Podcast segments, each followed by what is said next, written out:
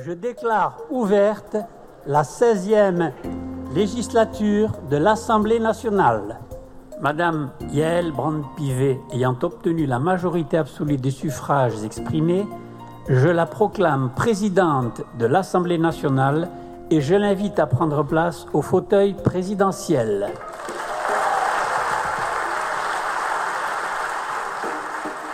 Vous écoutez le 25e épisode du Micro Social, un podcast de Lefebvre d'Alloz sur le travail et le droit du travail. Je suis Bernard Domergue d'actuelcse.fr. En me portant à votre présidence, vous donnez aujourd'hui à ce message une portée nouvelle. Je veux donc vous remercier, toutes et tous, élus au suffrage universel, direct, qui accomplissaient ce geste fort. Aujourd'hui, vous l'avez compris, nous parlons du travail parlementaire et de la façon dont se fait la loi en France. Avec nous, Jean-Pierre Camby. Bonjour. Jean-Pierre Camby, vous êtes à la fois fonctionnaire à l'Assemblée nationale et professeur de droit constitutionnel à l'Université de Versailles-Saint-Quentin. Et vous êtes aussi l'auteur d'un ouvrage sur le travail parlementaire sous la Ve République. Donc, la personne idoine pour aborder le sujet du travail législatif. Un mot tout d'abord sur votre euh, travail euh, à l'Assemblée. J'ai passé sept années de ma carrière en particulier comme chef du secrétariat de la Commission des finances, qui est la commission dans laquelle le président, je dis bien le président, doit statuer sur la recevabilité financière des amendements au titre de l'article 40. L'article 40 de la Constitution empêche l'augmentation d'une charge d'une dépense publique, c'est-à-dire qu'on ne peut pas compenser en en augmentant une en contrepartie d'une diminution, ou la euh, diminution des ressources publiques, c'est-à-dire que là on peut compenser à condition de rester au même niveau État, collectivité locale ou sécurité sociale.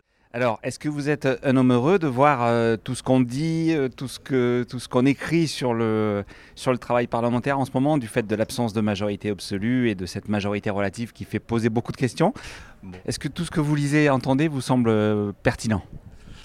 La question n'est pas de savoir si je suis heureux que l'on parle du Parlement. Bien sûr, les Français ne peuvent que se réjouir que l'on parle du Parlement.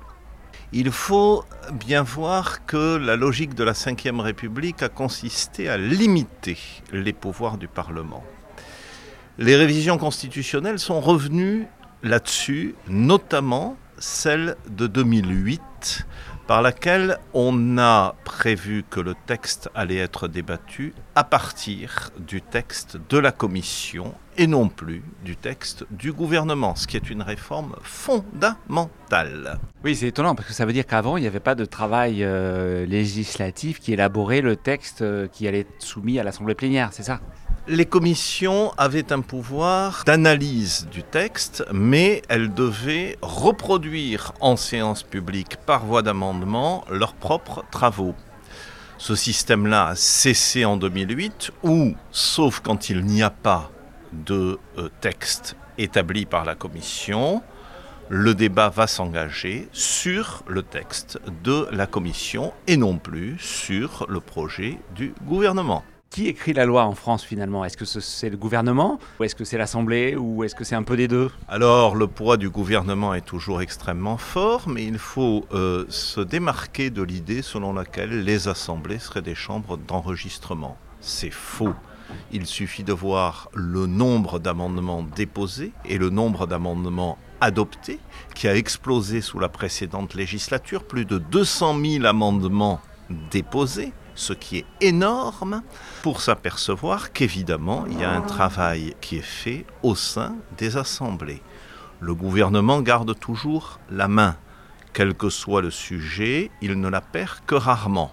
Ou je dirais qu'il ne la perdait que rarement, puisqu'il avait une majorité qui lui était largement acquise. Ce n'est plus le cas aujourd'hui, et il va être extrêmement intéressant de voir comment vont se faire les jeux entre les groupes, les abstentions, les votes d'opposition et le soutien au sein de la majorité des deux groupes charnières, notamment du Modem, pour voir que les choses ne seront pas jouées à l'entrée dans les hémicycles.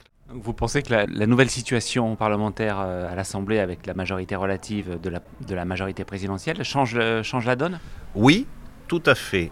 C'est la première fois qu'on se retrouve, surtout depuis le quinquennat, dans une configuration dans laquelle il n'y a pas de coïncidence, de correspondance entre la majorité présidentielle et la majorité parlementaire.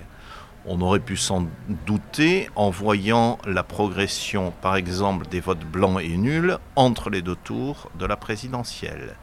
Mais aussi et surtout, on voit bien qu'il y a une montée de deux groupes politiques à l'extrémité des hémicycles et que donc la partie médiane va être extrêmement intéressante à analyser pour une fois encore ces jeux de stratégie qui vont avoir lieu. Le vote de la loi pourra en être amélioré parce qu'après tout, le Parlement est et doit rester, il ne faut jamais l'oublier, le lieu du débat public. Le philosophe Alain disait nos maîtres ce sont les bureaux. L'échappatoire à cela, c'est le débat public au Parlement qui doit, dans toute démocratie, être un débat transparent et de qualité pour aboutir à de meilleures rédactions législatives. En même temps, pour vous porter un peu de, contradiction, euh, lorsqu'on examine les, grands textes sociaux, entre guillemets, du premier quinquennat Macron, on a, l'impression, nous, en tant qu'observateurs un peu travaillistes, que finalement, les, par exemple, si on prend la grande réforme du Code du travail et des IRP, ça a plutôt été un texte écrit par le gouvernement, par les cabinets, voire par la direction générale du travail, qu'un texte véritablement modifié par l'Assemblée. Qu'est-ce que vous en pensez? Le gouvernement garde toujours la main. Il la garde d'autant plus facilement une fois encore qu'il a une majorité euh, qui lui est dédiée. Aujourd'hui, il a perdu cette majorité dédiée et il va être tenu en permanence de négocier. On a un cas de figure comparable sous la Ve République, c'est la période qui s'est ouverte en 1988, au début du deuxième septennat de François Mitterrand, où la majorité était seulement de quelques voix et où le gouvernement Rocard a dû avoir recours extrêmement fréquemment à l'article 49 alinéa 3 pour discipliner ses propres troupes. Rappelez-nous l'article 49.3, ça veut dire quoi exactement? L'article 49.3, c'est une vieille idée qui date de la 4ème République en fait, mais qui n'a été inscrite que dans la Constitution en 1958. Si le gouvernement le décide, il engage sa responsabilité sur tout ou partie d'un texte. Soit il y a une motion de censure déposée, soit le texte est considéré comme adopté c'est en quelque sorte le gouvernement qui met la barre plus haut sur un texte qu'il considère comme fondamental. Mais je dois ajouter que avec la révision constitutionnelle du 23 juillet 2008, où cet article était très décrié, on l'a limité à un seul usage par session, hormis les lois de finances, qui sont vitales pour le gouvernement. S'il n'y a plus de loi de finances, on ne peut plus percevoir l'impôt. Et les lois de financement de la sécurité sociale, s'il n'y a plus de loi de financement de la sécurité sociale, la sécurité sociale ne peut plus fonctionner. Est-ce que vous pourriez nous, présenter en, quelques, mots le cheminement d'un texte législatif? Par exemple, une différence qui est souvent faite entre un projet de loi et une proposition de loi alors, les projets de loi euh, émanent du gouvernement. Effectivement, il a la maîtrise de leur dépôt. Le Premier ministre dépose les projets de loi. Ils doivent être délibérés en Conseil des ministres. Ils doivent être soumis à l'avis du Conseil d'État. Et pour certains textes, notamment les PLFSS, euh, ils doivent également être soumis à d'autres avis, celui des partenaires sociaux par exemple dans ce cas-là. PLFSS Projet de loi de financement de la sécurité sociale, texte annuel comme la loi de finances. Donc la session euh, la partie de la session qui s'ouvre en octobre est largement consacrée à l'examen euh, de ces textes-là. Projet de loi, pour ces textes-là, il y a une initiative qui est prévue, qui est obligatoirement gouvernementale. Pour les autres textes, l'initiative peut être partagée, elle peut venir soit du gouvernement, soit d'un député. Chaque député, sous la Ve République, a le droit à l'initiative parlementaire. Évidemment, le poids des groupes est euh, considérable, mais juridiquement parlant, c'est chaque député qui détient l'initiative. Dans ces cas-là, c'est une proposition de loi. Dans ce cas-là, c'est une proposition de loi. En 1995 puis en 2008, on a prévu un ordre du jour partagé. Il a été beaucoup plus partagé encore dans le texte en 2008 qu'en 1995. Donc le gouvernement doit laisser une place à l'initiative parlementaire, place de, de, plus en plus large. Lorsque euh, cela émane de euh, son propre groupe, ou du groupe qui lui est soumis, évidemment, vous pouvez imaginer que le gouvernement est d'accord avec les initiatives, et lorsqu'il s'agit d'initiatives de l'opposition, on peut clairement imaginer que le gouvernement est en désaccord et en principe, les premières sont retenues, les secondes non, mais une fois encore, tout ça c'est dans une configuration majoritaire, et aujourd'hui il n'y a plus de véritable configuration majoritaire, d'où le fait que le gouvernement va être appelé en permanence à négocier et à s'ouvrir à des propositions de loi euh, distinctes. Cela étant, j'ajoute, pour totalement répondre à votre question, que bien entendu, la maîtrise technique, la maîtrise juridique, la connaissance des dossiers est toujours du côté de l'exécutif qui de toutes les façons peut peser sur la décision, quelle qu'elle soit. Il est très rare de voir le gouvernement surpris ça a été le cas, par exemple, dans l'adoption d'une proposition de loi sur les langues régionales, où euh, le gouvernement n'était pas d'accord et où pourtant des votes euh, conformes dans l'hémicycle se sont faits entre divers groupes. Il peut arriver aussi, paradoxalement, qu'une proposition de loi soit inspirée par le gouvernement, voire rédigée. Exister aussi. Alors, lorsqu'elle vient de la majorité, oui, très fréquemment. Il peut y avoir à cela plusieurs causes. D'abord, un ministre peut euh, toujours ne pas accepter de totalement se soumettre à l'interministérialité, pardon, ou euh, ne pas véritablement vouloir que le Conseil d'État euh, donne son avis sur un, projet de loi. Mais évidemment, tout ça est très marginal et n'est jamais dit, bien entendu. Donc on voit une proposition de loi qui subitement surgit et à laquelle le gouvernement apportera spontanément euh, son accord immédiat. Mais il peut aussi arriver que d'autres ministères à ce moment-là fassent valoir que leur point de vue n'a pas suffisamment été écouté en amont. Donc tout ceci est un jeu extrêmement ouvert et permanent. Une fois encore, je le répète et j'y insiste, il n'y a pas de chambre d'enregistrement. Cette idée est fausse. Un autre élément sur lequel vous pouvez peut-être nous éclairer, c'est les, mots qu'on entend souvent de première lecture, deuxième lecture, voire de procédure accélérée. Qu'est-ce que ça signifie euh, au juste? Alors, euh, les deux assemblées, et euh, ça c'est une spécificité française, ont à peu près les mêmes pouvoirs législatifs. Simplement, au terme du processus, si elles ne sont pas d'accord, il peut y avoir un dernier mot à l'Assemblée nationale. La procédure est normalement la suivante. Il faut qu'il y ait une première lecture dans chacune des deux assemblées, puis en principe une deuxième lecture, puis ensuite, il y a la faculté pour l'exécutif de réunir une commission mixte paritaire, sept députés, sept sénateurs, chargés de trouver un accord sur ce qui reste en discussion. Ça fonctionne comme un entonnoir. Au fur et à mesure du débat, on élimine ce sur quoi les deux assemblées sont tombées d'accord. Cette CMP peut aboutir ou ne pas aboutir. Il est probable avec les configurations politiques actuelles et l'émiettement des groupes que peu de CMP aboutissent.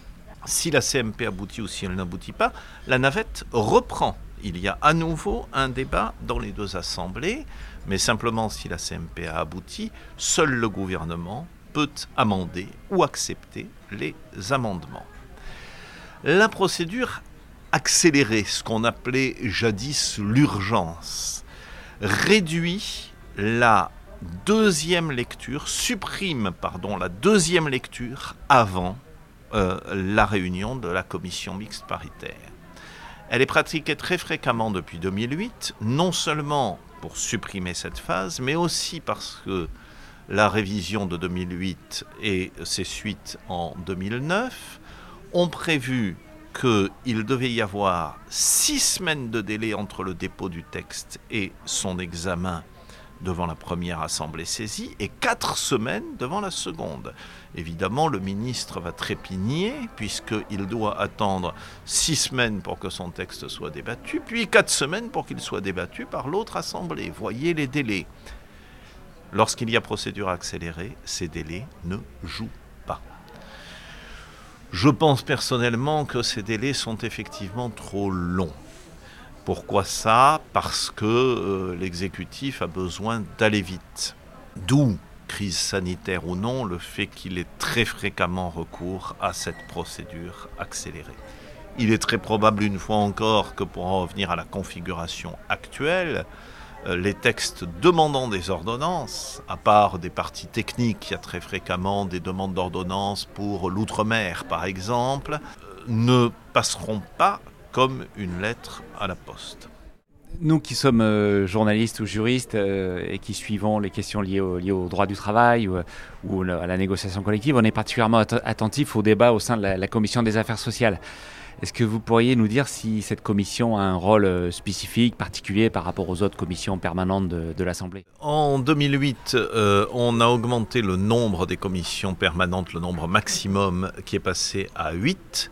Pourquoi cela? Parce que à l'époque, il y avait une commission des affaires euh, culturelles, familiales et sociales, euh, pour reprendre l'expression consacrée. Donc, elle s'occupait à la fois de la jeunesse et des anciens combattants, ce qui était un petit peu paradoxal. Mais un contrat de génération en soi. Voilà, mais elle s'occupait surtout, euh, elle s'occupait surtout du secteur du droit du travail et des lois de financement de la sécurité sociale, ce qui fait qu'elle était extrêmement chargée. Donc, on a à partir de, 2009, séparer euh, la commission des affaires culturelles de la commission des affaires sociales. Et désormais, la commission des affaires sociales a deux grands axes d'activité prévus par l'article 36 du règlement. D'une part, tout ce qui est droit du travail et d'autre part, les lois de financement de la sécurité sociale qui sont un grand rendez-vous euh, annuel. Alors, la spécificité de cette commission, chacune, des commissions a une petite ou une grande spécificité. La commission des affaires sociales, je dirais qu'elle fait paritairement du texte législatif et du contrôle, et que peut-être par rapport à la commission de la défense ou la commission des affaires étrangères, qui ont essentiellement des fonctions de contrôle, Là, on est dans une situation qui est euh, beaucoup plus euh, équilibrée. Son autre spécificité, je ne vous fais pas de dessin, ce sont ses interlocuteurs. Évidemment, les partenaires sociaux, évidemment, le monde de l'entreprise. Oui, elle a été assez renouvelée avec des, fortes figures sociales euh, qui, qui, font leur entrée. Peut-être qu'on peut s'attendre à davantage de débats en son sein. Très probablement, il y aura du débat. Là, comme ailleurs, il y aura aussi du débat à la commission du développement durable sur euh, les thèmes énergétiques. Il y aura évidemment du débat à la commission des finances. Euh, on peut s'y attendre euh, d'une manière renouvelée. Les débats en commission sont généralement marqué par euh, un climat beaucoup plus courtois que les affrontements dans l'hémicycle euh, où les prises de parole sont souvent véhémentes et un peu dramatisées. D'accord. Au sein de la commission des affaires sociales, certains députés m'expliquaient, ou anciens députés m'expliquaient qu'il n'était pas rare qu'ils fassent un droit de suivi sur certains textes qu'ils avaient portés et qui reviennent à l'assaut et qui finissent par obtenir finalement l'intégration de certaines choses qui avaient été rejetées dans un premier temps ça me conduit à poser la question, est-ce qu'il peut y avoir une influence individuelle importante d'un député sur le contenu d'un texte ou d'une... La réponse est, triple. D'abord, si ce député est un rapporteur du texte ou s'il est rapporteur d'une mission d'information de suivi d'un texte, comme il doit normalement s'en faire, le règlement le prévoit au bout de six mois d'application du texte, évidemment, son poids est extrêmement fort. Il est l'interlocuteur du cabinet du ministre, du ministre. Il est le point euh, où se focalisent tous les lobbies, sens euh, premier du terme naturellement, en tout cas tous les, groupes d'intérêt euh, qui agissent dans le cadre d'un texte. Il devient leur interlocuteur naturel. Deuxièmement, les groupes voient souvent émerger des personnalités extrêmement particulières qui ont un profil soit à cause de leur fonction antérieure, soit parce qu'ils ont acquis, euh, ils ont acquis un, pouvoir euh, de, comment dire, de, de technique très particulière sur un sujet qu'ils connaissent bien et qu'ils maîtrisent pour qu'ils s'en emparent euh, dans chacun des groupes. Et puis troisièmement, eh bien, chacun des 577 députés dispose, je le répète, de l'initiative législative. Il peut amender avec son groupe ou contre celui-ci s'il arrive à passer euh, ce filtre. Donc, bien entendu, il y a euh, très souvent des députés qui ont attaché leur nom à un amendement euh, particulier. Tout dépend aussi là de la discipline de vote que font régner les groupes sur leurs membres. Peut-être pour terminer une question sur le, scénario éventuel euh, en cas de dissension parlementaire, faute de majorité absolue. Est-ce que vous pensez que le, président peut être amené à, dissoudre l'Assemblée? Alors l'article 12 de la Constitution prévoit que le président dissout lorsqu'il le veut. Simplement, il ne peut pas provoquer une nouvelle dissolution dans un délai d'un an. Il est arrivé parfois sur les ondes que l'on entende que le président Macron ne pouvait pas dissoudre maintenant pendant un an. C'est totalement faux, je le répète. Simplement, une fois qu'il aura euh, tenté une dissolution, s'il se retrouve avec une majorité euh, qui lui est à nouveau défavorable ou une majorité relative, il ne pourra plus euh, dissoudre pendant un délai d'un an et le blocage sera encore plus vif. Jusqu'à maintenant, sous la Ve République, les présidents de la République successifs, et notamment Jacques Chirac en 1997, n'ont pas tiré de conséquences personnelles d'une dissolution ratée. Les dissolutions, d'ailleurs, ont toutes réussi, à part celle de 1997. Mais là, on se retrouverait dans une configuration totalement nouvelle, où le président aurait dissous une première fois contre la volonté majoritaire des électeurs, et se retrouverait avec à nouveau une volonté contraire, et il serait extraordinairement affaibli sur le plan politique. Le quinquennat postulait l'inverse, c'est-à-dire postulait une coïncidence entre majorité présidentielle et majorité parlementaire. Pour la première fois, on voit que cette règle a été démentie par la majorité du corps électoral. Merci Jean-Pierre Camby pour cet échange euh, très instructif sur le travail parlementaire. La séance est levée. Merci d'informations sur euh, actuelcse.fr, donc le journal de Lefebvre Dallos destiné euh, aux élus du personnel. très bientôt pour un nouvel épisode du Micro Social, le podcast sur le travail et le droit du travail.